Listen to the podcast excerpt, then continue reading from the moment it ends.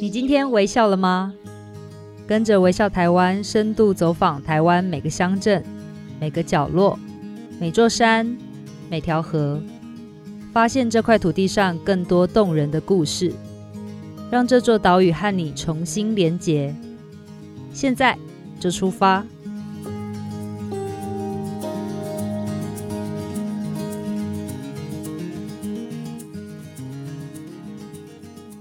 今天微笑了吗？大家好，我是微笑台湾的总监李佩书。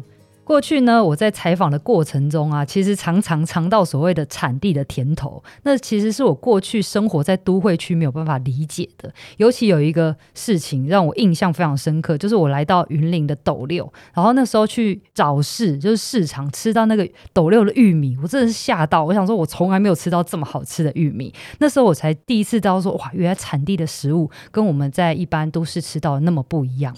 然后呢，其实我本身自己很迷恋海鲜，所以我。在澎湖啊，好或者是花莲、台东、宜兰，都其实有自己的美美食地图、海鲜美食地图。然后呢，我自己觉得。都会区的海鲜其实是以料理的方式取胜，但是到了产地呢，真的是食材好赢过一半。所以近年来，大家可能会发现，微笑台湾一直提到所谓的产地旅行，那个概念其实不是叫你去种田，我把它定义为兼具了知识型的见学、消费支持在地，而且自己又可以吃好料的深度体验。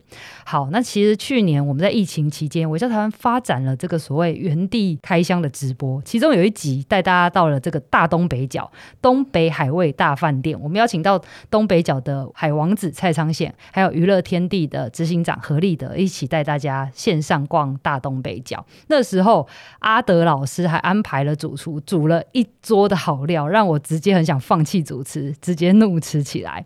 然后呢，那一集的内容真的是蛮精彩的，想收看的呢，可以在我们的那个微笑台湾的粉丝页上，大家可以去找找。那今天微笑台湾就再次邀请到我们大东北角观光圈的带路人娱乐天地的执行长何立德，阿德老师好。嗨，我是阿德老师，大家好。阿德老师今天在带我们好好的走一趟，真的是深度走访我们的大通北桥，好不好？哎，其实开箱之后呢，其实我也一直在想，嗯、呃，哪一些东西是真的让人家口齿留香，而且想放弃主持人的角色，然后就可以直接融入到餐桌的快乐里面。是阿德老师，其实我们讲到你过去啊，在这个发展观光渔业，其实是很重要的一个推手。不过你一开始的故事是不是来跟我们讲一下？你应该一开始不是投入这个渔业的吧？其实一开始我念的就是观光了啊、嗯哦。那在观光的领域里面，从学生呃兼着领团工作，也有机会用最好的条件，然后去看了台湾不同的地方发展。那个年代大概就是所谓的传统旅游型。嗯，那慢慢的到毕业之后，投入到呃旅游业，倒没有直接去做领团的工作，而是做企划。那那个年代其实不用企划，那个年代其实是台湾籍 in 卡巴哦，大概有开公司有人脉，我的姐姐在开旅行社，我的表哥大概就关系来关系去，旅游业就蓬勃发展。嗯，那个年代的确是黄金年代。那我的年代，大家看到他们的车尾灯，也就是 in 卡巴的后期，所以也开始为自己出路去思考。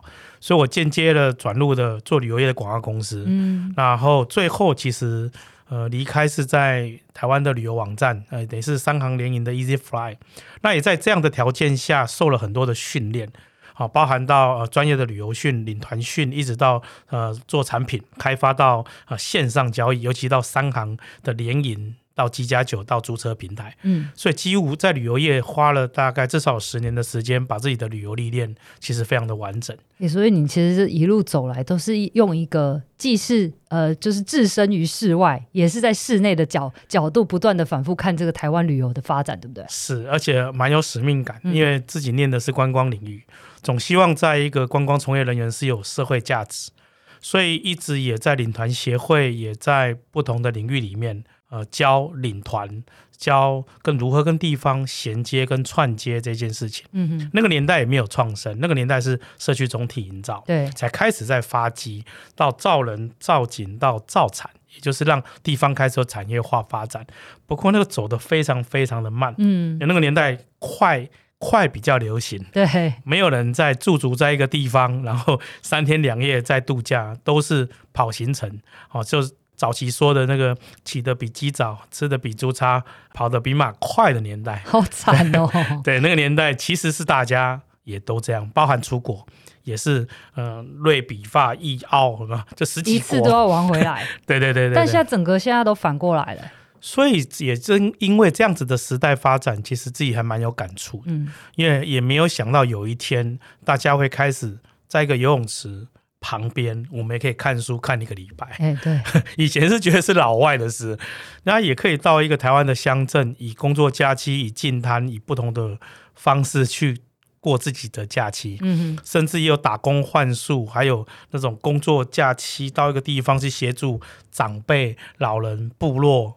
很难想象，对，嗯，所以感触真的很深，是终于台湾走到这种真的让台湾可以微笑起来的旅游方式，嗯，而让地方也开始有感觉，所以现在出去玩，呃，已经不是像以前是大戏啊，因为他现在周休二日，现在坦白讲都有假期，甚至很多自由工作者更有假期，对，所以慢慢的。呃，很欣然的也看到台湾现在慢慢的转型的样貌就不太一样。对，讲到这个，我就会想到刚刚我们讲到说，老师其实是台湾在发展观光渔业很重要的推手。那过去渔渔业就是渔业，但是它怎么会变成观光？你其实是不是很重要的这个是角色？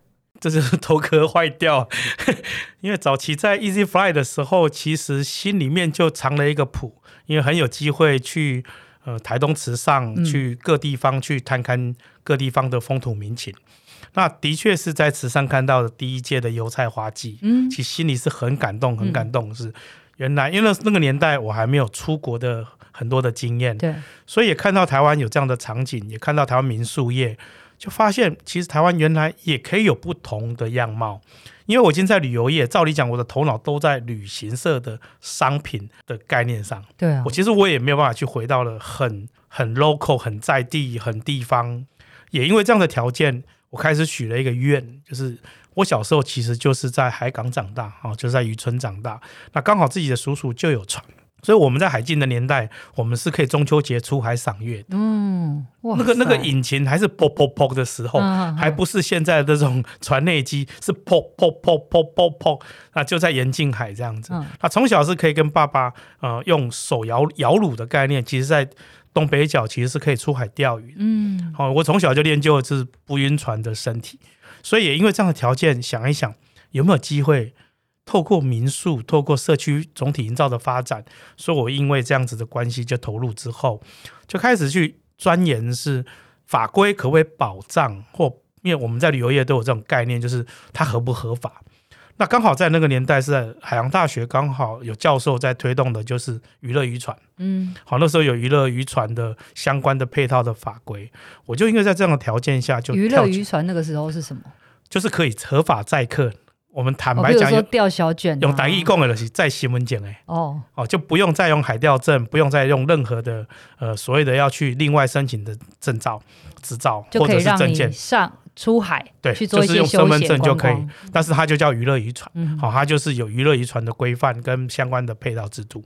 那我就认为这是台湾未来的呃蛮重要一个里程碑，所以我就花了到现在也大概快二十年，那都在这个领域里面，包含你现在听到的夜钓白带、夜钓小馆、潜水、海上的蓝色公路，一直到现在可能只是像帆船停在港内港破的这样子的游程。嗯其大大范围里面都在休闲渔港，应该讲渔港的休闲化、娱乐渔船，一直到海洋油气这件事情的发展，嗯、到现在已经向海之境了。对，好，我想这个大概就从头看到尾了。是、啊，对对对，而且地方我也觉得，透过海上，好这些蓝色的国土或蓝色的经济，讲白的就是可以永续经营的条件下，其实可以无限。可以去运用它，对，没错，哦，它比山还大，因为它真的是海纳百川，所以应该在在这个领域里面也慢慢自己一直不断的淬炼跟学习，所以在台湾的确辅导了非常多以海为生的产业，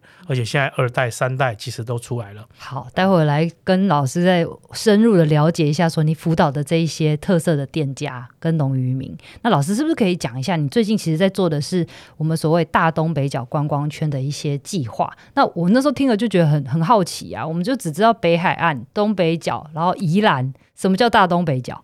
因为以前大概就是国家风景区嘛，好，那可能讲的北海岸就是北关处，好，就北海岸暨观音山风景管理处。对，那东北角大概就是东北角暨宜兰海岸啊风景管理处，大概下辖辖区大概就是以它的辖区为范围。那因为在前年的观光局提出了一个政策叫观光圈，白话文是什么？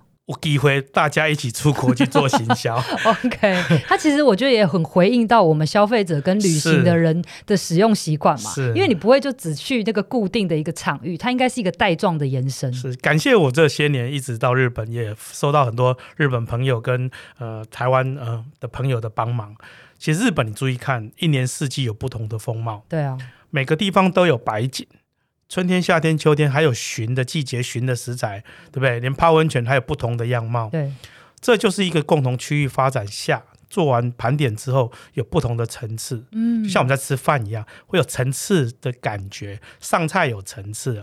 那以前台湾一个快的年代是不用层次的，因为知道便宜廉价，呃，吃到底包到好，然后那个包套到底的过去了。对，现在在台湾反而是慢。所以现在最慢的速度是健行，是走路，是马拉松，是重机，是自行车，甚至是驻地服务。所以因为这样的条件，观光圈其实就应运而生。嗯，初期在大东表观光圈，原本可能下辖大概乡镇也大概只有大概十个左右吧。那现在下辖有十九个，哦，十九个就把整个大宜兰的十二个乡镇，包含两个原民乡镇大同跟南澳。那在新北市的部分纳了七个茶乡啊，也就是呃深坑、平林跟石碇。石碇嗯、那在瑞平双贡的四个溪乡跟矿乡，所以大家想一想看，这十九个乡镇，如果用层次来看，它有不同乡镇的风貌。嗯，用季节来看，它真的有海有山，包含到淡南古道、海上蓝色公路，包含到龟山岛，所以它的样貌，如果用国际观光来看，它就真的具满的特色。哎，而且我觉得它真的很有优势。现在虽然是疫情期间，国外的旅客没有办法来，但是未来真的是打开之后呢，他们就是离那个台北是这么近，第一站就可以先到我们的大东北角。而且它算是领头羊，因为在东北角观光圈，在呃，也就是东北角海岸风景管理区，它也算是最早的成立了。我当初回乡就是在这边当导演老师，嗯，所以现在去做这一件事情，呃，算是有一个很重要的使命，是十九个乡镇的差异化，把每个区域的特色都带出来，对，好让他们变成合理的竞合关系，也就是大家不断的、不断的去。推陈出新，嗯，那配合现在整个大地方创生的政策，地方的年轻团队的置入，其实观光圈其实有好多的事情可以重生，可以再做，而且慢慢做。嗯，好，那我们进一步来了解一下，老师其实现在最重要的据点就是在位于宜兰壮围有一个叫沙丘，其实就是我们的那个旅服中心，对不对？它就是，其实就是壮围站，嗯，就是旅客服务中心的壮围站，是大概成立也不到四年。诶，它那个建筑很特别。哦，他是一个很棒的建筑师，是黄生远建筑师的绿建筑，所以它整个建筑的样貌是融在整个沙丘的海岸地形里面，嗯、对当地来讲是一个非常呃不显眼哦，也不唐突的一个绿建筑。是，那在里面呢，你做了哪一些规划？其实这个地方因为是无中生有哦，大家如果有走过台二线宜兰线的滨海段，这一线其实是最辛苦的路段，是因为它有南洋湾。整个海风吹袭，嗯，整个进来，如果没有这些沙丘，大概壮围就不会有田地，宜兰的田地大概就会被海哦侵蚀。所以因为有这一个沙丘保卫着宜兰平原，所以在这个地方壮围是还有农作，所以壮围大概到现在还有八成是农地，嗯，好、哦。那再者在这个地方，其实早期都是海岸沙滩，因为它没有港口。啊，宜兰的港口只有在南方澳跟大溪两头，对，中间的南洋平原呃，搭配着南洋湾，哦，南洋渔场，这些大概就是取之不尽、用之不竭的自然资源。所以在这个游客中心坐落在这个点，其实是正看龟山岛。哇，哦，它是非常棒的海岸地形的沙滩。嗯，那其实我的父亲就是在这个地方的人啊的小朋友，以前常常听嗯爸爸在说。以前的生活，其实那个苦我听不懂，嘿，因为它是大水就淹水了，嗯，因为它是在红桃追位，也就是呃海是第一线，对，那水是最后嘛，嗯，所以那个大概就是二地形的形容词。那水线通常地下水线是非常的厚，所以插秧其实要踩在竹竿上。啊，因为它的水淹，因为水是最后到追尾嘛，对，河口，嗯，所以它最后甚至会浮流到水底下，嗯，所以我们宜兰不是有个五尾港嘛，对。对，那都是从山上的水浮流到地底下，所以它水线很深，所以你烂泥不是只有到膝盖，是淹没人，嗯，所以那个年代在那个地方可以产生出。不同的农作物，或者是在那个地方可以生存。台风天过后，大家就是要重新恢复，好，都都没有怨言的，因为就是宜兰人的个性，环境就是这样，环境就是这样。对，所以那个年代在做农是大家都想离农，所以大家会往两头跑，尤其是南方澳，捕鱼都比种田好。嗯，那个年代，嗯，所以我的家族也从这样的条件才会移居到基隆来做工。哦，所以那个年代的苦，听爸爸讲是没有钱缴学费的年代。好难形容哈，对，对，但是现在回头想一想，看到壮围慢慢有客服务中心，慢慢有地方的产业，慢慢有养殖渔业的活化，或者是周边还有不错的农村社区的发展，其实这都是地方的开始。嗯，而且其实刚刚阿德老师讲的这些，它包括了后面我们可以讲的，它的风土如此的不同，所以条件造成它这边的物产也很不一样。这边其实很特别，是八成还在农地，乡长常常开玩笑讲。你汽车乱停，拢无人给你吊照，拢没影响，因为实在是不太繁荣啊，这是一个逆名词。但是也因为这样的条件，也保留了在整个壮围的浓香的特色。嗯，好，那这些年来的确慢慢的在希望城乡落差缩小，那地方的环境开始改变。所以在反而在壮围还真的保留了很传统的宜兰南洋平原的风貌，在高速公路的两边，所以你常常高速公路走到最漂亮的点，其实就在壮围，因为它 它的房子就是最少，还维持在原本的。对，所以这个地方留下来的人，其实我倒觉得真的是刻苦耐劳。嗯，那现在到新时代有的回乡青年的发展，所以我们都在期待这一群人可以发展。所以我的工作在这样的壮围沙丘下，就用青年逐梦聚落，嗯，让这一群人开始有聚会的场域，呃，共同销售的场域，甚至未来我们有共同策划、共同的行销活动。所以在这个地方就是基地吧，嗯，嗯，而且在这边可以买到真的是阿德老师精选的这些在地物产。呃，刚才其实佩叔其实有提到地方的食材，地方食材其实就是原味，因为它为了能够让你尝到原味，所以它就。不假胭脂，不假雕塑，嗯，对，那跟送市场不太一样，因为它必须要有包装，它必须要有更漂亮的一面。尤其是在我们在壮围的水产好了，它就是原样，它就是需要冷冻的原样，嗯，它没有办法在常常温下让你看太久，对，因为它真的会坏给你看，嗯，哦，那包含到宜兰有很多的很棒的加工厂，也用最好的机器设备，保留了在刚才讲的那个在南洋湾啊，在我们的宜兰海湾里面有樱花虾，有布拉鱼，嗯，有小卷，哦，甚至都是在地沿近海的渔业的特色都可以封存起来。所以我就是希望能够真的在这个地方用食材、用野餐、用不同的方式，让这些食材都保留下来。所以上次就摆了这样子一一桌，嗯，一起开箱。我想反应就是会很有不一样。没错，那未未来之后可以在这个壮尾沙丘这边吃到在地餐桌吗？我们现在正在筹备的，其实是因为大家都知道最近的雨量很大啊，嗯，那相对的呃气候条件就会弱了点，这就是宜兰的冬天。嗯，终于哈。春天来了，嗯，所以接下来我们就会户外的餐桌、野餐、夜间电影院陆续会在壮围展开。OK，那也希望用最简单的方式让大家闲话家常，就是在草皮上可以吃吃 onigiri，日本人教我的，可以吃吃饭团，可以野餐，可以吃个面包，家庭聊聊天，其实就这么简单的幸福就可以了。是。听起来有没有超级向往的？好，那我们先休息一下，待会儿我要请阿德老师跟我们针对这些他想要推荐的农渔民还有特色店家，跟我们多聊一些故事。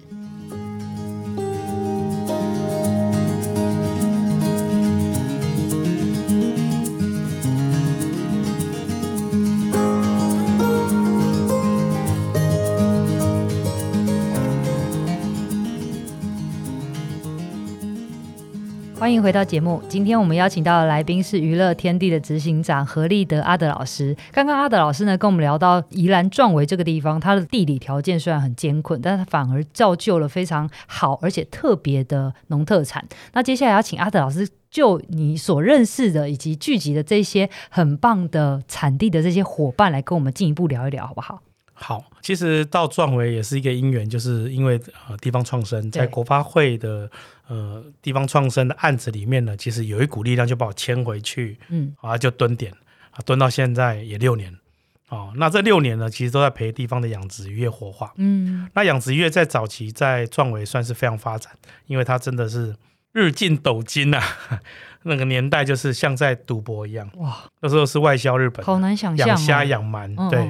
呃，非常的好。我听长辈讲，其实会有胶西的风化区，其实就来自于这边养殖业的的的兴起的的外外外销这个领域。所以也因为这样条件，现在极度的落差，不管是环境，不管是养殖渔业的技术，还是因为早期真的是养过了头，嗯，那现在其实都在吞苦果。也就是环境变坏了。是。那在五年前我开始进场的时候，其实我先观察到的是，不可能再回到原点。嗯。所以它养殖荒废率有七成，就是养殖池就荒废在那边。七成，在整个壮维刚才讲的，它有八成农地。对。所以它几乎有上几百公顷的土地其实是荒废的。嗯。那如何用什么的方式可以慢慢让它活化？所以我才想到的是，呃，用品牌这件事情来带现在还在养殖的条件。所以现在在那边有养白虾，有养泰国虾，有养石斑鱼，哦，那养的样样种是不多，对，但是能够在宜兰养，因为它有天然的纯海水，它有太平洋的海水干管进来，嗯、所以也因为这样的条件，慢慢再把地方活化，所以每个产业就慢慢活。所以我想今天想推荐的几个都是养殖活化的案例，好给听众，因为这钓起来会特别有感觉。对，我刚才之前讲的钓鱼都要出海，现在不用哈，钓虾也不用去那种台北那种呃钓虾场，嗯，我们这边就有南洋蟹庄，其实它钓虾其实就在养殖池的旁边，对，好，然后遮风避雨，好，然后保证钓得到，嗯，因为它是用半斤虾一根钓竿，大概三百五十块的的费用，所以你没有钓到。好，它都还可以捕你虾子。对，它其实概念跟一般的那个钓虾场不太一样，完全不同，完全。嗯、而且它亲子课的比例非常非常的高。对，真的是教你怎么钓虾。虾子不用教，因为虾子自己会上钩。饿是不是？对，因为虾子是健康的虾，也是活蹦乱跳的虾，嗯、所以虾子基本上都是会来找你的饵，而且它钓的饵就是用虾米。嗯，哦，就是用虾米。所以也因为这样的条件，他也把虾子的养殖，因为它是养殖场，所以虾子的养殖用的饲料也都是用的非常好的饲料，所以在吃到虾子很像吃到龙虾的膏，嗯，所以它整个虾子的品质其实就已经跟着钓虾的环境，跟呃呃亲子哦带小孩阿公三代啊那种，其实阿公每次说一来都要花两千多块，因为孙子都不走，哦，然后又一直狂钓呀，就老少咸宜，那那种感觉其实是。我觉得这个呃，老板真的是很用心经营，嗯嗯嗯，而且要搭配了一间食材的餐厅，然后把你的虾子可以去烤之外，又可以在餐厅里面点菜。他慢慢又把虾子的活用用做到了虾饼，做到其他的料理。嗯，好，所以这也就是在我们的养殖场里面慢慢慢慢的转型到体验，然后还有鱼食，然后甚至他也告诉你它的加工的安全。那慢慢也把地方在做养殖业的产值。就慢慢提升，对、哦，它不是在产量提升，它是在整个它的呃整个总收入上，跟它的服务品质上，而且慢慢变品牌化的发展。嗯，那你看。这一级生产转了品牌，就变成有体验。对，那我们这边还有另外一家叫西河食品。哦，这个我好爱哦，我觉得它真的是台湾非常数一数二好玩的观光工厂。对对，其实早期在认识西河呃简简总经理，他跟我是同年啊，因为他早期家里真的就是鱼寮，家里其实就是龟山岛人。对，好，那因为这样的条件，我说过宜兰的生活早期都是刻苦耐劳，所以他家里的确就是从渔业开始转型到岸上做。呃，鱼疗，他慢慢他自己跳出来做观光工厂，嗯、到现在他可以用 cast 冻，也就是细胞活存的冷冻技术。哦，老师，你要解释一下这个技术跟一般的冷冻有什么不一样？不一样的就是在它的冷冻的过程，我们正常进到冰箱、冰库冷冻的过程，其实它的细胞膜是会膨胀，是会破掉，是会渗水。cast 冻其实就是细胞活存，所以出来的时候豆腐。冰冻出来还是豆腐嫩豆腐？对，它不是冻豆腐哦。我举个例子，就是鹅啊，嗯，蚵仔鹅啊，冷冻出来还是鹅啊，嗯，而且是新鲜的鹅啊。对，所以你看哦，它的波拉希哪怕是生的波拉鱼冰冻出来，其实都不会破肚。嗯嗯，哦，这个技术其实是非常昂贵的技术，对，是从日本引进来，它也用到淋漓尽致。所以这些年来，我们协助他做食农教育，那把渔业的部分从捕捞友善的渔业，一直到好的加工条件，所以他希望你买少吃好。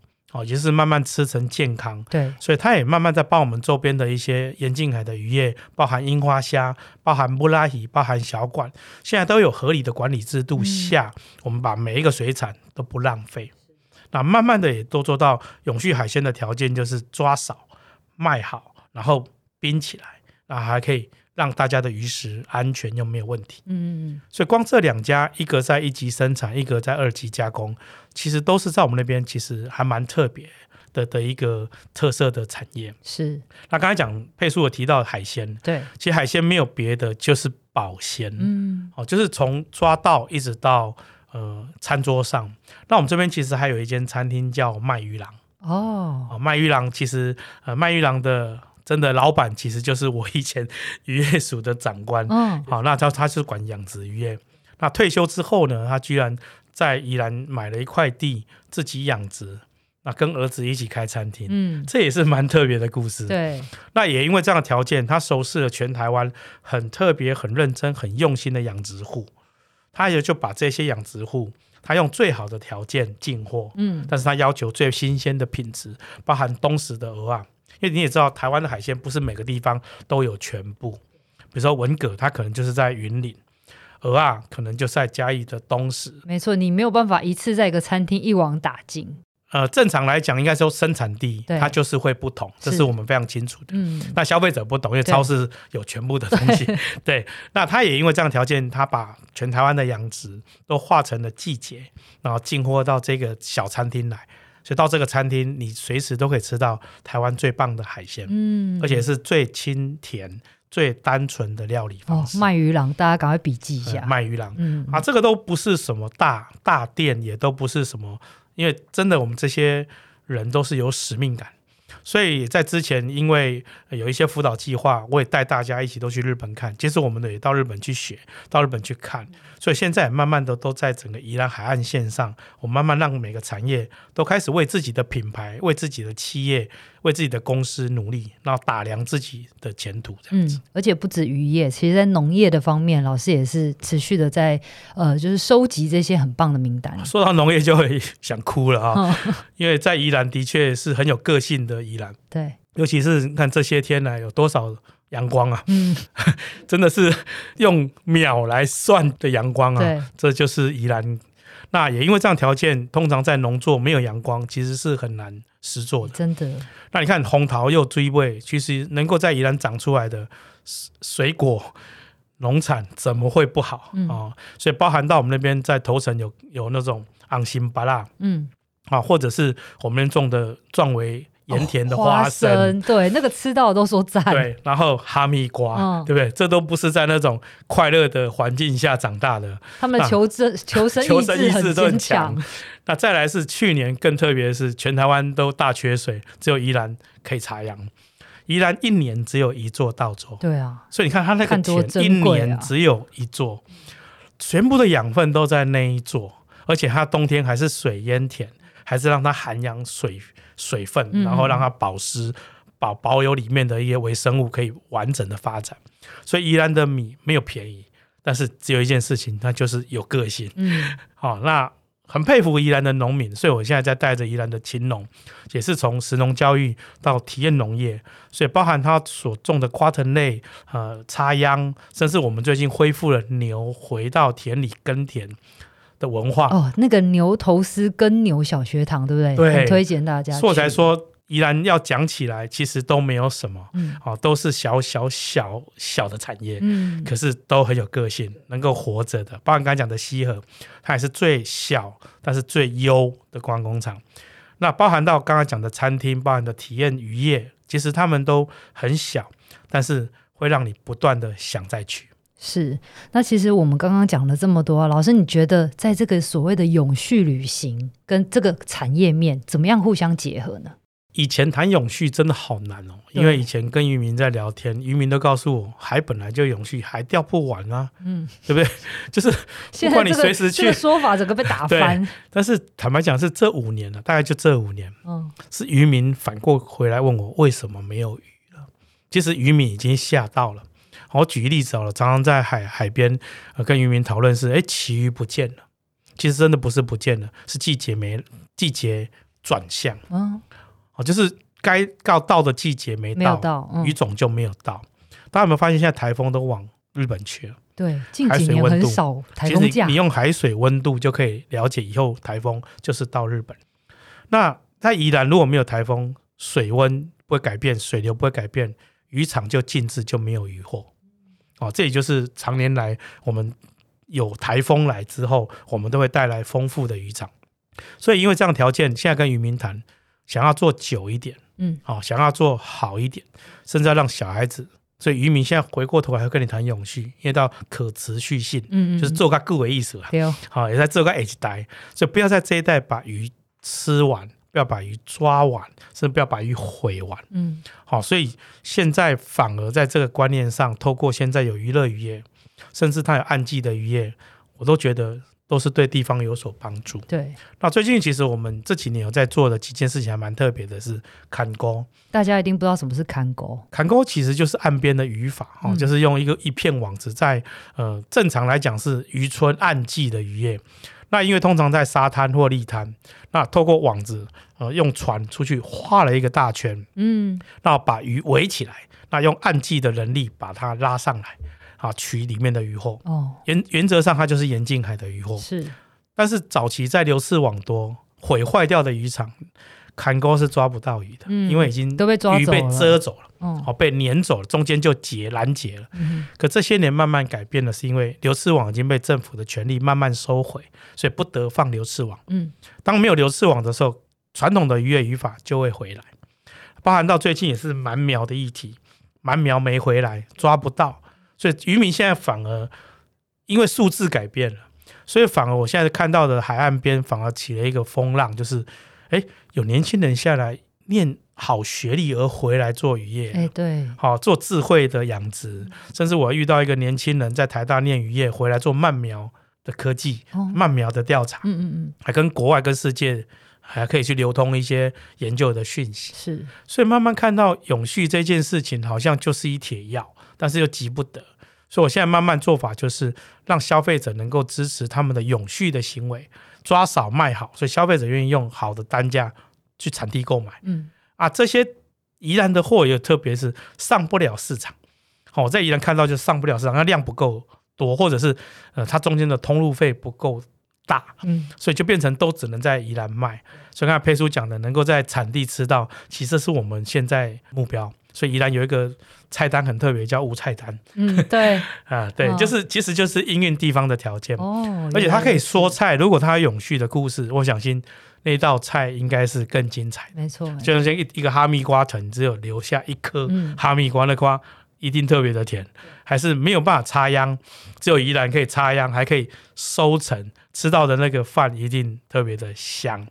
那这些其实都不谈永续的条件下，其实地方每天在发生的事情。是我常常觉得，好像过去我们讲那个永续啊，好困难哦，困难，好像自己要怎么做，好像很很高大上的概念。其实现在慢慢也可以回应到我们个人从出游开始可以做起的。因为以前常常讲永续都是。消费者在讲，可是消费者并没有用行动支持啊。嗯，因为他买的还是不永续的产品，对，他买的还是可能从呃不知名的地方，或者他不知道去哪里买，或者他根本就不透明。对，所以这也不能怪消费者，也不能怪生产者。嗯，但是因为现在消费者都进到了产地，跟产地有所互动，所以你已经看到西河，看到南洋蟹状，看到麦玉兰，看到牛头丝，看到地方，其实年轻人慢慢在做这一件事情，但是他也没有刻意说我在做永续，嗯，其实他在。朝永续的方向去迈进，因为它有生计，它有生存。那他也在跟上一代在沟通哦，因为跟上一代沟通总是传统跟创新会有一段鸿沟。嗯，那现在就靠呃中间的辅导老师 要下去吸收他们的情绪。嗯，所以消费者一进来之后呢，其实补了这个鸿沟。对，因为才发现哦，原来微笑台湾有介绍地方的年轻人，原来阿德老师。哎，也说我儿子做的不错，对，真的，哎，这件事情还蛮有用的，哦哦，对，所以一代一代就会慢慢改变。是，我觉得刚刚讲了这么多，也是老师在帮我们解释了一个我们长期在推动所谓的深度旅行、深度体验在地一个很重要的意义跟后面的价值。那最后是不是刚刚老师讲了这么多，我们来真的可以推荐给大家一条，就是我们来旅行大东北角的时候不能错过的行程？其实现在大家去宜兰啊，那个次数应该没办法算了。对啊，好像想去就去。啊，对对，哎，想去就去。所以我说，现在去宜兰已经不用理由。对，不用理由。那既然不用理由，那我们就不用特别用大戏。嗯，其实我想要让大家培养一个很棒的技术，就是滩钓，嗯、海滩钓鱼。哦，那以前都要风浪平，那大家才出发，又心里怕怕，对啊，胆战心惊。我刚才说过了，因为严禁海慢慢渔业资源其实慢慢恢复了。其实今年我会大量的去在壮围的沙滩摆野餐宴，摆钓竿，让消费者真的能够甩那么一竿。啊，在壮围的整个呃，是大概有几十公里长的海海滩线上，会不会整天共估啊？其实我跟你讲哈，其实钓竿。摃龟也不是重点，因为那个地方刚好是正看龟山岛哦，那个余晖，那个黄昏是漂亮到那个美丽就可以。所以我已经会野餐，你不用怕摃龟，因为你一定有好吃的东西可以吃。钓到是赚到，对。尤其那个地方，就我爸爸小时候告诉我那些鱼种，其实还蛮亲和，比如说有那种小沙梭啊，嗯啊小小瓜瓜，也就是那个生科类，或者是一些花花生花生鱼啊，那个彗星啊。所以因为这样的条件，其实。不是钓多少哦，其实有机会坐在那个地方钓鱼，那个氛围，而且重点是。爱上那个环境，你就可以常常去。嗯，嗯，当然也可以钓虾啦。好，那其实刚刚讲了这么多，就是希望大家可以跟着我们的脚步，重新认识这个大东北角。今天谢谢阿德老师跟我们分享了很多大东北角的故事跟景点。那现在呢，有越来越多人意识到要推广地方特色，保护在地产业，甚至要谈到这个环境的永续等等，其实是可以结合在一起的。当然，这都需要长时间的观察跟行动的累积，而且要从个人做起。进一步让地方有共识，那我们当然很期待台湾有更多的乡镇跟区域都可以发展出自己的特色。那不管是旅行或者是生活，我们都能够找到哎，这个台湾其实是生活者大国的这个态度。今天谢谢阿德老师，谢谢。好，那最后如果你希望自己的旅行也可以成为改变台湾的力量，就跟着微笑台湾一起踏上更有意义的在地探索。现在就点击资讯栏的连接，支持订阅微笑台湾季刊吧。如果喜欢我们的节目，欢迎给我们五颗星。有想听什么内容或者任何的意见，都可以留言或写 email 给我们。今天的微笑台湾就到这边，我们下次见，拜拜，拜拜。